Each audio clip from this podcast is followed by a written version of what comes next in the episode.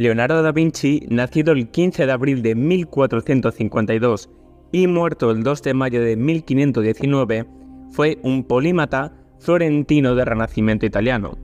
Fue pintor, anatomista, arquitecto, paleontólogo, botánico, escritor, escultor, filósofo, ingeniero, inventor, músico, poeta y urbanista.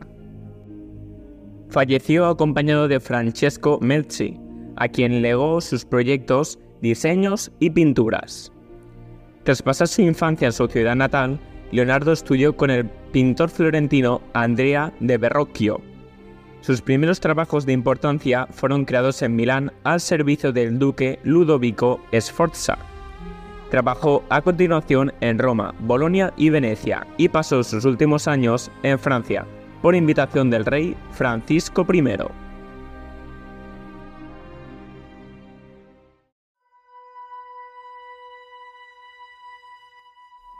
Leonardo da Vinci, frecuentemente descrito como un arquetipo y símbolo del hombre del Renacimiento, como genio universal, además de como filósofo humanista, cuya curiosidad solo puede ser equiparable a su capacidad inventiva, es considerado como uno de los más grandes pintores de todos los tiempos y, probablemente, la persona con el mayor número de talentos en múltiples disciplinas que jamás ha existido.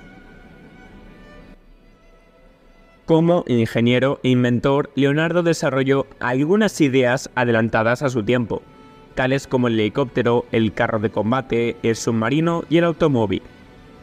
Muy pocos de sus proyectos llegaron a construirse, entre ellos la máquina para medir el límite elástico de un cable, puesto que la mayoría no eran realizables en esa época. Como científico, Leonardo da Vinci hizo unos descubrimientos significativos en las áreas de anatomía, la ingeniería civil, la óptica y la hidrodinámica.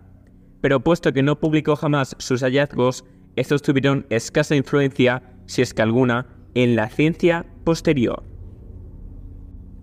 Según la historia, su profesión principal es la pintura. Dos de sus obras más conocidas, La Gioconda y La Última Cena, han sido copiadas y parodiadas en varias ocasiones, al igual que su dibujo del Hombre de Vitruvio, no obstante, únicamente se conocen alrededor de 20 obras suyas, debido principalmente a sus reiterados y a veces desastrosos experimentos con nuevas técnicas y a su inconstancia crónica. Este reducido número de creaciones, junto con sus cuadernos con dibujos, diagramas científicos y reflexiones sobre la naturaleza de la pintura, constituyen un legado para las sucesivas generaciones de artistas. Siempre se ha asociado la imagen de Leonardo al dibujo custodiado en la Biblioteca Real de Turín. Realizado con tiza roja sobre papel color crema, muestra a un hombre de avanzada edad con cabello largo y barba espesa, semejante al dibujo de Melzi. Desde el siglo XIX, ese se había considerado la verdadera imagen de Leonardo, pero, al parecer, la obra que se cría un autorretrato no solo es cuestionable en su autoría, sino que, de ser autógrafa de Da Vinci, lo sería de la década de 1490, cuando el pintor no había alcanzado todavía la avanzada edad del sujeto representado. El dibujo de Turín llegó incluso a superponerse a la imagen de la Gioconda, tratando de demostrar que esta era en realidad el retrato de un Leonardo travestido.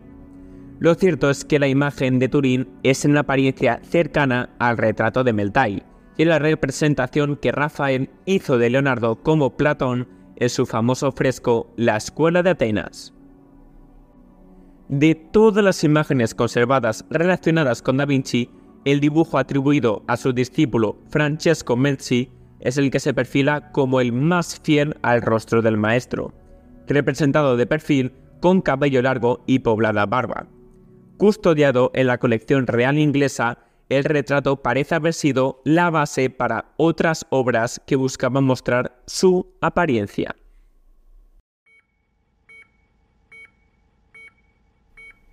En el Renacimiento, el tema y motivo principal del arte era el hombre, y el artista, para pintarlo correctamente, debía conocer a la perfección la estructura del cuerpo humano. El interés de Leonardo comenzó así, pero fue mucho más allá. Estudió el esqueleto y la musculatura, pero también la disposición y funcionamiento de los órganos internos. Sus trabajos anatómicos se sitúan a medio camino entre sus intereses artísticos y los científicos, pero Leonardo no fue el único interesado por la anatomía. Se decía que Antonio Pollagliolo, unos 20 años mayor que él, diseccionaba cadáveres y, aunque esto no está comprobado, sus obras evidencian una exhaustiva observación del cuerpo humano. Al principio de sus investigaciones, Leonardo no tenía acceso a los cadáveres para estudiarlos, así que sus primeras investigaciones se basan en la observación de la superficie del cuerpo, el estudio de esqueletos, la disección de animales y las investigaciones de científicos antiguos como el anatomista Galeno. Es curiosa la lámina en la que representa al aparato digestivo con dos estómagos, pues lo que había observado en la disección de una vaca lo aplicó al cuerpo humano. Los estudios posteriores son claramente el resultado de numerosas disecciones de cadáveres que, según él mismo dijo, fueron más de 30 cadáveres humanos. Según su primer biógrafo, Paolo Giovino, él observaba a los médicos diseccionar los cuerpos de criminales ejecutados sin que le afectara lo más mínimo lo horrible o desagradable de la situación. A medida que su fama aumentaba, se le permitió diseccionar cadáveres en hospitales y facultades de medicina, ya que no era una actividad prohibida, como erróneamente se cree. Leonardo estaba todavía muy lejos de comprender las funciones e interacciones de los órganos, pero registró con total fidelidad todo lo que observó en sus investigaciones. Sus láminas demuestran su excepcional capacidad como dibujante. Entre ellas destaca una soberbia representación de gran formato del cuerpo femenino en la que explica la distribución espacial de los órganos y sus conexiones. También destaca su famoso estudio del feto, una representación extraordinariamente plástica de la posición de este en el vientre materno. También se interesó por el funcionamiento y morfología del corazón, uno de sus estudios más brillantes para el que utilizó, entre otras cosas, un corazón de buey. En sus estudios de cerebro utilizó una curiosa técnica que consistía en inyectar cera en los conductos y cavidades del cráneo.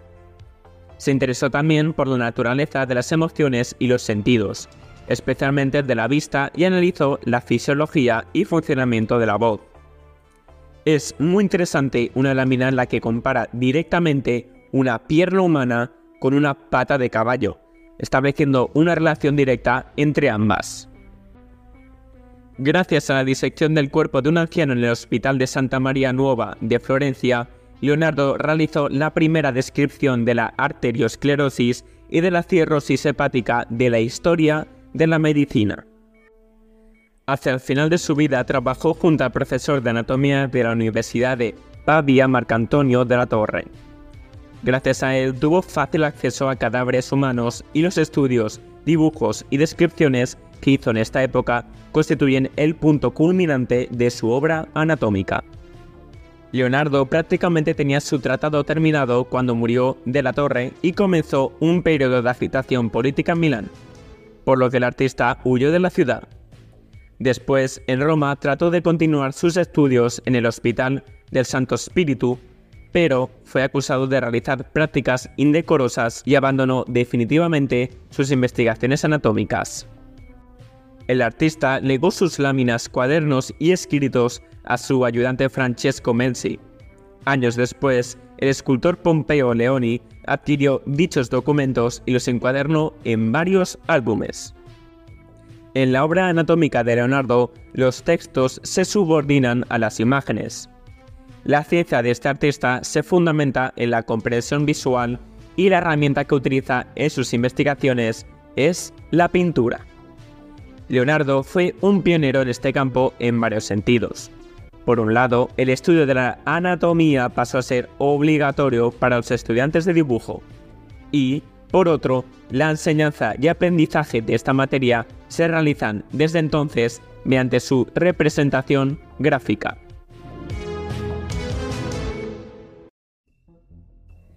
El retrato de Elisa Gherardini, esposa de Francesco del Giocondo, cuelga, custodiado bajo fuertes medidas de seguridad, en la sala 6 de la primera planta del Ala Denon del parisino Museo del Louvre. Más conocido como Mona Lisa o La Gioconda, el óleo sobre tabla de 77 por 53 centímetros es difícil de observar, rodeado, como siempre está, por una multitud de turistas que, cámara en mano, atestan el espacio en busca de una instantánea de este icono de la historia del arte. La expectación, pero también las incógnitas, han acompañado a este cuadro único desde su creación. Hoy sabemos que hacia 1503 Leonardo comenzó el retrato de una dama florentina, Lisa Gerardini, esposa del mercader Francesco del Giocondo, que pudo encargar el cuadro con motivo del traslado de la familia a su nueva vivienda o bien tras el alumbramiento de su segundo hijo en 1502. En 2005 se dieron a conocer unas notas del florentino Agostino Vespucci en el margen de una obra de Cicerón conservada en la biblioteca de la Universidad de Heidelberg, fechadas en octubre de 1503. Además de criticar a Leonardo por dejar las obras sin terminar, Vespucci indicaba que el pintor se encontraba en esa fecha realizando un retrato del busto de Elisa del Giocondo, con lo que parece zanjarse el tema de la identidad de la mujer representada en el óleo del Louvre, fruto de debate durante siglos. A pesar de ello, son muchos los que han querido y siguen queriendo ver en la tabla mil y una identidades, sin destacar incluso un autorretrato del propio artista travestido, como ya hemos dicho. La fama de la obra se propagó rápidamente a través de quienes pudieron verla en su taller. Así lo atestiguan las copias que se hicieron pronto de la pintura, empezando por el dibujo que realizó Rafael hacia 1504, conservado asimismo en el Louvre, y que parece que sirvió de base a su retrato de Maddalena Doni, fechado hacia 1506 y que presenta una gran conexión con la Gioconda en cuanto a pose y composición. Con todo, el mejor testimonio del impacto que causó la Mona Lisa entre los pintores del Renacimiento se encuentra en las vidas de Giorgio Vasari, publicadas en 1550. Vasari, que también era un pintor destacado, dijo lo siguiente de la célebre pintura de Leonardo. Abro comillas.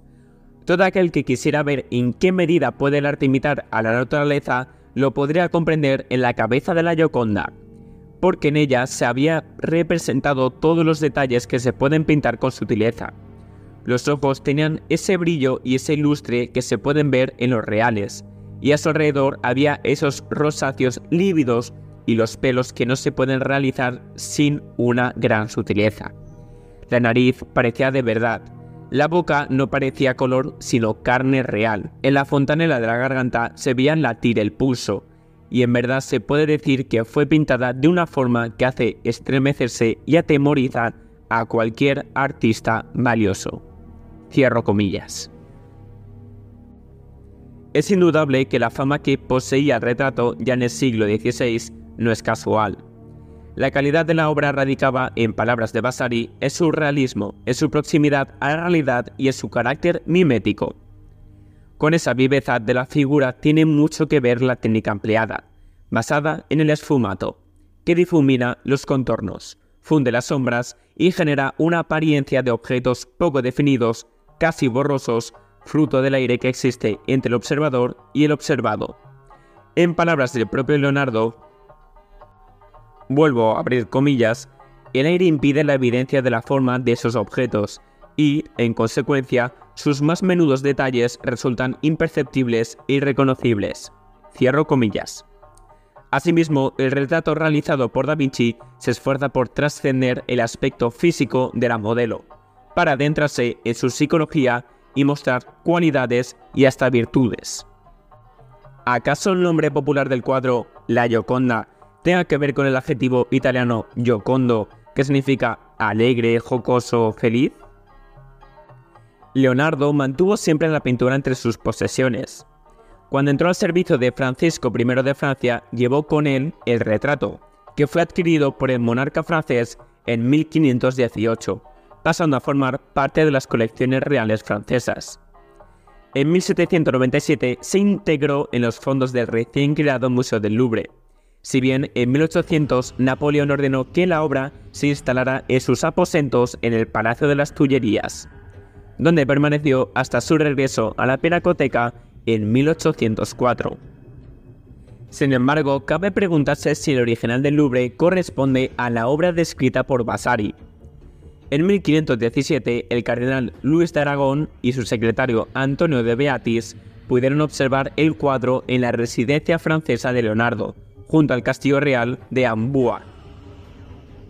Allí, según de Beatis, el propio pintor les indicó que se trataba del retrato de una cierta dama florentina, encargado por Juliano de Medici, por lo que la representada sería una de sus amantes. Esto plantea que o bien Vespucci y Vasari están equivocados o que podemos estar hablando de más de un retrato. De hecho, el teórico Giovanni Paolo Lomazzo, en una obra dedicada a las artes publicada en 1584, habla de dos obras diferentes identificadas como la Gioconda y Mona Lisa respectivamente. Si bien esto puede deberse a un error, no ha dejado de intrigar a los estudiosos.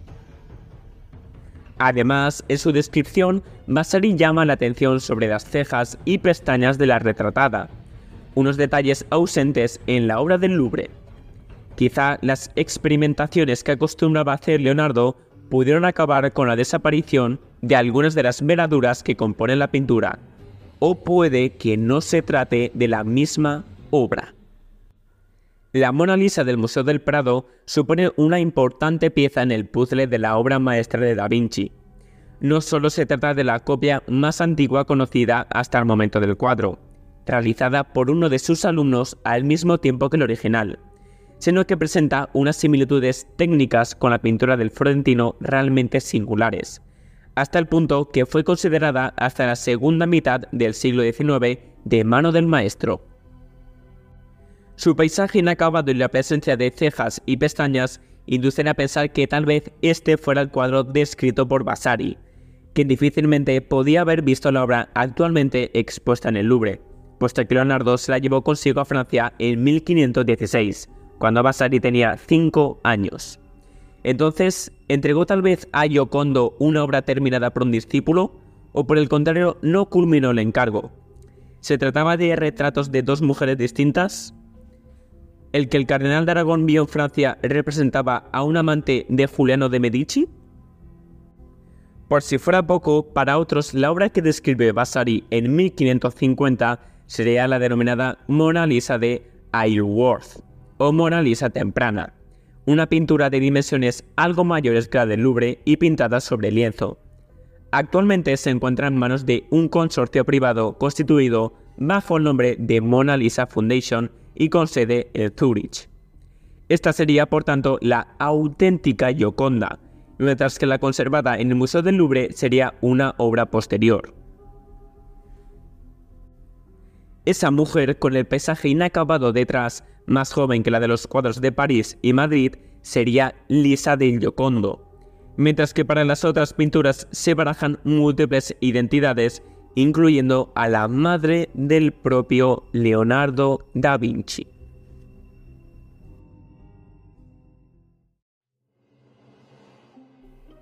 La mañana del martes 22 de agosto de 1911, el personal del Museo del Louvre se percató de que la Mona Lisa había desaparecido. No es extraño que el día anterior nadie se diera cuenta, ya que el lunes era día de cierre. A eso hay que unir que las obras solían moverse para ser fotografiadas, por lo que, en un primer momento, aquel hueco vacío no alarmó a nadie. Al día siguiente, la noticia de que el cuadro había sido sustraído estaba en boca de medio mundo el robo del retrato de Leonardo copó la portada de los diarios de todo el planeta. Al principio, los investigadores pensaron que podría tratarse de un chantaje y que el ladrón pediría un rescate. También se sugirió que era una llamada de atención ante las escasas medidas de seguridad del museo. Se llegó a detener e interrogar a Apollinaire y a Picasso, por aquella época jóvenes artistas de vanguardia, rebeldes que clamaban contra las anquilosadas instituciones artísticas y que, ciertamente, habían estado implicados en la sustracción de alguna pieza del museo. Sin embargo, los meses pasaban y nada se sabía del cuadro. Empezó a cundir la desesperación. ¿Dónde estaba la Gioconda? Al mismo tiempo, el escándalo hizo que la Mona Lisa adquiriera de golpe una popularidad universal. Tras la reapertura del museo, los curiosos hacían cola para visitar el espacio vacío que antes ocupaba el retrato de Leonardo. La pintura parecía reproducida por doquier.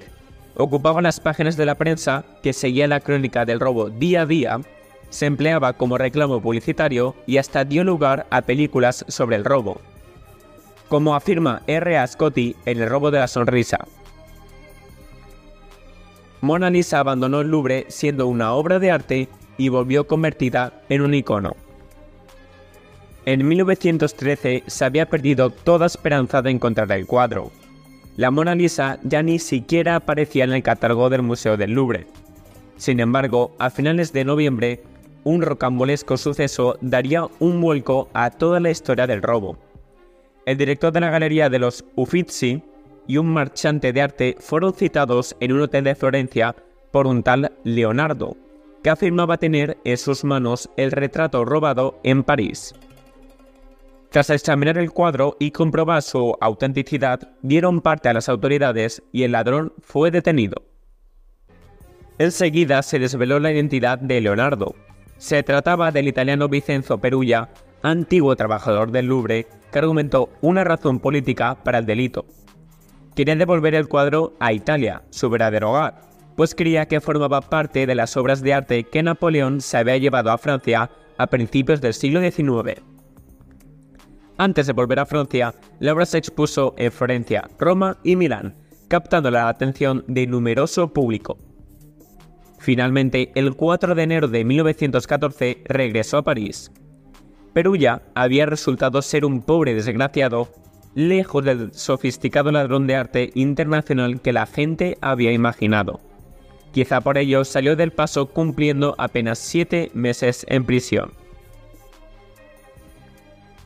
Sin embargo, la duda sobre la existencia de un compinche o algún otro ideólogo del delito ha alentado todo tipo de teorías. En 1932, el reportero norteamericano Carl Decker afirmó haber conocido en Casa Blanca en 1914 a un misterioso marqués llamado Eduardo de Valfierno, que le habría contado el verdadero trasfondo del robo más famoso del siglo. El plan era realizar diversas copias que, pasando por verdaderas, se habrían vendido a varios coleccionistas incautos. La historia nunca pudo ser probada por lo que el misterio perdura. Tengo planos de puentes muy ligeros y fuertes y que se pueden cargar con mucha facilidad. Cuando un lugar está bajo asedio, sé cómo cortar el agua desde las trincheras y cómo construir una cantidad infinita de escaleras y otros instrumentos. Y si cualquiera de las cosas anteriormente mencionadas pareciera imposible o impracticable a alguien, me ofrezco para hacer demostración de ellas en su parque o en cualquier lugar que a su excelencia le plazca. Y a usted me encomiendo con toda la humildad posible. Estas son unas pocas de las habilidades que enumera Leonardo da Vinci en la carta que envió a Ludovico Sforza, señor de Milán, con la esperanza de conseguir trabajo a su servicio, lo cual logró. En esta misiva, el genio del arte se presenta en una faceta que lo apasionó tanto o más a lo largo de su vida, la de inventor. Leonardo demostró desde muy joven un gran interés por entender las leyes de la naturaleza y aprovecharlas en la creación de sus inventos. Diseñó o mejoró una gran cantidad de artilugios de todo tipo, desde máquinas de guerra hasta objetos de uso cotidiano, incluso artefactos que en aquel tiempo parecían de ciencia ficción como máquinas voladoras, carros automóviles o trajes submarinos. La colección más completa que se conserva de sus inventos es el Códice Atlántico, cuya edición original se conserva en la Biblioteca Ambrosiana de Milán y consta de 1751 dibujos. Buena parte de los inventos de Leonardo eran de uso bélico. En la Italia del Renacimiento las guerras eran constantes y las máquinas que proponía podían suponer una ventaja muy importante. De los 12 puntos que menciona en su carta a Ludovico Sforza, 9 se refieren a la guerra. E incluso se ofrece hacerle una demostración práctica para convencerle. Sin duda, su máquina de guerra más famosa es el vehículo blindado, a menudo llamado el tanque de Leonardo, pero no llegó a usarse por su escasa maniobrabilidad. Sí que desarrolló una gran variedad de armas, incluida una batería de 33 cañones distribuidos en tres filas de 11 que permitía a unos disparar mientras los anteriores se enfriaban y los siguientes eran recargados. También diseñó máquinas tanto terrestres como acuáticas, equipadas con guadañas, así como versiones a gran tamaño de armas de mano como la ballesta para destruir las murallas que protegían las ciudades. No todo tenían que ser inventos para la destrucción. Leonardo también desarrolló mecanismos para automatizar algunas tareas pesadas, como cortar la leña, batir metales o moler cereales. Una de las más célebres es la grúa giratoria, que podía elevar objetos pesados sin necesidad de colocarlos justo debajo. Muchos de estos mecanismos funcionaban a base de engranajes y muelles, bien aprovechando las fuerzas propias mecánicas o con lo que hoy llamaríamos energía limpia. Durante el tiempo que pasó en Roma, ideó un mecanismo para calentar el agua utilizando lentes cóncavas. A pesar de que estos inventos estaban pensados para hacer la vida más fácil, no siempre fueron bien recibidos. Con una población en aumento y una competencia cada vez mayor en los oficios, algunos temían que estas máquinas pudieran reducir la demanda de trabajadores, de forma similar a lo que sucedió durante la Revolución Industrial. La tercera categoría de inventos era la que más apasionaba a Leonardo, pero en su momento podían parecer auténticas ideas de bombero. Destacan sus muchos prototipos de máquinas voladoras, la más famosa de las cuales es el ornitóptero. Aunque no eran las primeras, pues ya en Al-Ándalus se había experimentado siglos antes con máquinas plantadoras, el objetivo de Leonardo era crear una máquina completamente maniobrable. Diseñó también un paracaídas con forma piramidal y una hélice voladora, que nunca llegó a construir. Un invento menos conocido era su equipo de buceo, un traje estanco equipado con tubos que permitían moverse debajo del agua. Aunque en principio tenía un propósito bélico, lo ideó en Venecia para atacar las naves enemigas sin que los soldados fuesen vistos, podía servir también para pescar o incluso reparar los cimientos desgastados por el agua salubre de la laguna. También trabajó en la mejora de instrumentos de la vida cotidiana, como los relojes. Creó un diseño que tenía mecanismos separados para las horas, los minutos e incluso para las fases lunares. En el arte y en la ciencia, Leonardo era una mente inquieta, que se interesaba por cualquier innovación que viera y pensaba en cómo podría mejorarla.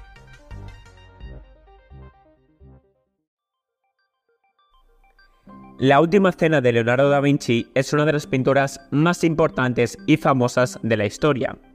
Este mural pintado al temple y óleo entre 1495 y 97 muestra el momento bíblico en el que Jesús, sentado en torno a una mesa y acompañado de sus discípulos, anuncia que uno de ellos los traicionará.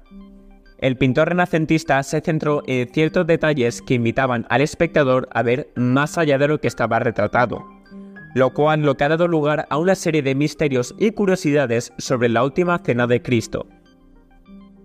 En la obra de la última cena, Da Vinci intentó representar la sorpresa e indignación que la revelación de Jesús generó entre los discípulos alrededor de la mesa. De hecho, logró plasmar emociones muy humanas identificables en el rostro de cada uno de los apóstoles. Unos se asombran, otros se espantan, otros se levantan porque no comprenden, mientras que Judas retrocede al sentirse aludido. En la pintura Jesús ocupa el centro de la escena, mientras que los discípulos se ubican a cada lado, agrupados de tres en tres. Según historiadores y estudiosos, los discípulos estarían agrupados en rectángulos cuyo significado es unidad y estabilidad. En contraparte, Jesús se encuentra en circunscrito en un triángulo equilátero, que significa equilibrio perfecto. Al fondo de la escena, Da Vinci pintó tres ventanales donde puede entreverse un paisaje que, según los expertos, simbolizaría el paraíso. Algunos estudios recientes afirman que dicho paisaje podría tratarse del lago Como, en Italia. En otras obras y representaciones, Judas Iscariote, el apóstol traidor, aparece aparte del grupo de los apóstoles. Sin embargo, en la pintura de la Última Cena está junto al resto de los apóstoles, sin hacer alguna distinción. Además se comenta que el modelo que Leonardo utilizó para representar a Judas se trataba de un verdadero criminal, ya que Da Vinci habría visitado algunas cárceles de Milán para tales efectos.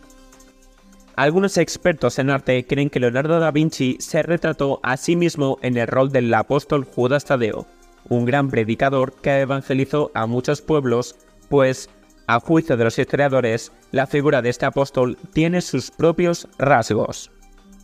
Uno de los misterios y curiosidades sobre la última cena de Cristo más famoso es la controvertida teoría de que Juan, el más joven de los discípulos, podría ser en realidad María Magdalena. En efecto, al comparar la figura del apóstol Juan con el resto, se puede identificar rasgos claramente femeninos. Cabello largo y primoroso, manos pequeñas y rasgos más finos y armoniosos. Esta teoría aparece en el libro La Revelación Templaria de Clive Prince y Lynn Picknett, y en la novela El Código da Vinci de Dan Brown. La misma fue respaldada por la escritora y abogada Vittoria Hasiel, quien publicó un presunto documento de Leonardo da Vinci en el que el renacentista reconocía la existencia de una mujer al lado de Cristo. Desde que Leonardo terminó su majestuosa y célebre pintura, a lo largo de los siglos han surgido muchos misterios y curiosidades sobre la última cena de Cristo. ¿Sabías que es considerada por los críticos como la obra más serena y alejada del mundo temporal de Da Vinci? El 2 de mayo de 1519, postrado en la cama de su residencia en el Valle de Loira desde hacía días, Leonardo da Vinci conversaba con el rey de Francia, Francisco I, cuando sufrió un paroxismo presagio de la muerte. El rey se acercó y le sostuvo la cabeza para ayudarlo y demostrarle su favor, así como para aliviar su malestar. Entonces el divino espíritu de Leonardo, reconociendo que no podía gozar de mayor honor, expiró en los brazos del rey. Así describiría su biógrafo Giorgio Vasari la muerte de Leonardo da Vinci a los 67 años. Una escena legendaria que al menos refleja el aprecio mutuo que se profesaban el artista florentino y el monarca francés que tres años antes lo había cogido en su corte de Amboise. Leonardo da Vinci había llegado a Francia a finales de 1516 procedente de Roma, donde no había gozado del favor ni de los encargos que esperaba entre la curia papal. La muerte de su predictor Juliano de Medici y el ostracismo que sufría frente a estrellas más jóvenes como Rafael o Miguel Ángel acabó de convencerlo para aceptar la oferta de Francisco I de trasladarse a Francia como primer pintor, primer ingeniero y primer arquitecto del rey. El monarca francés, igual que su suegro Luis XII, sentía una gran admiración por Leonardo y quería tenerlo trabajando para él en exclusiva.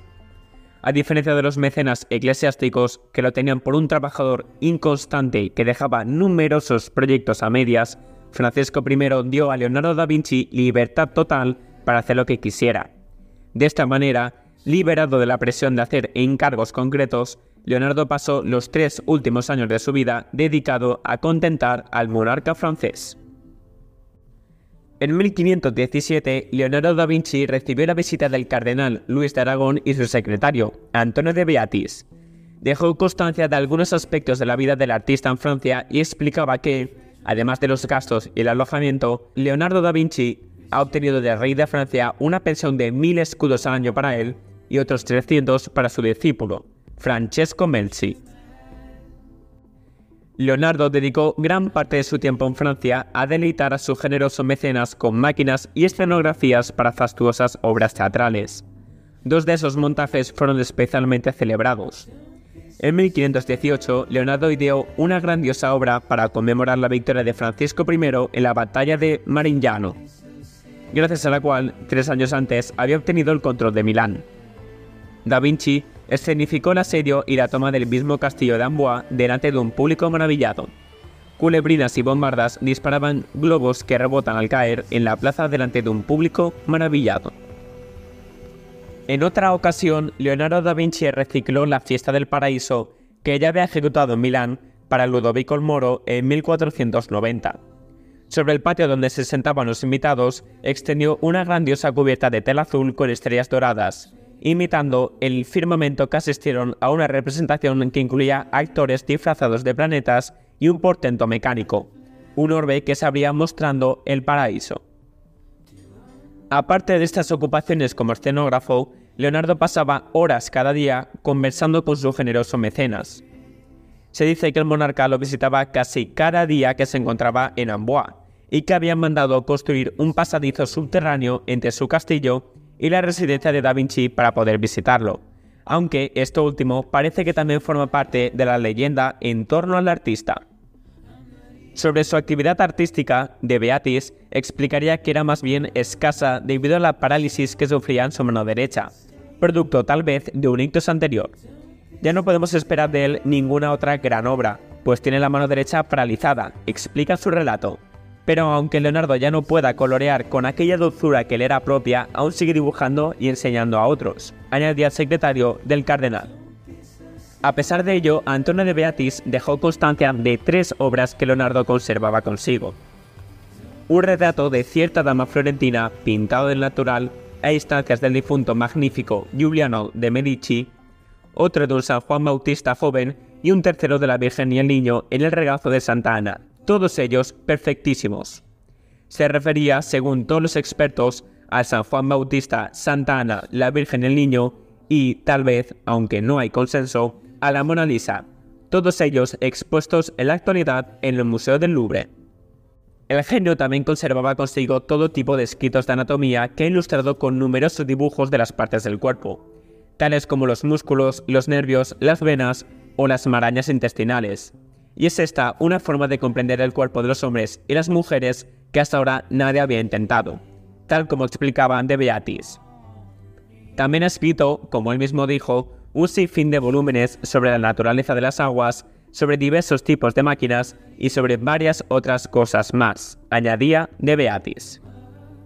Con todo ello, la actividad del genio fue menguando con el tiempo y parece que al final apenas se dedicaba a la contemplación y a plasmar algunos bocetos en sus folios. Una actividad que le ocupó gran parte de su tiempo fuera de dibujar gatos en actitud juguetona. Según Vasari, Da Vinci estuvo enfermo muchos meses, sin especificar más la naturaleza de esas dolencias. El fallecimiento de Leonardo causó extraordinario pesar entre quienes la habían conocido, pues jamás había existido un hombre que diera tanto brillo a la pintura. Remató Vasari.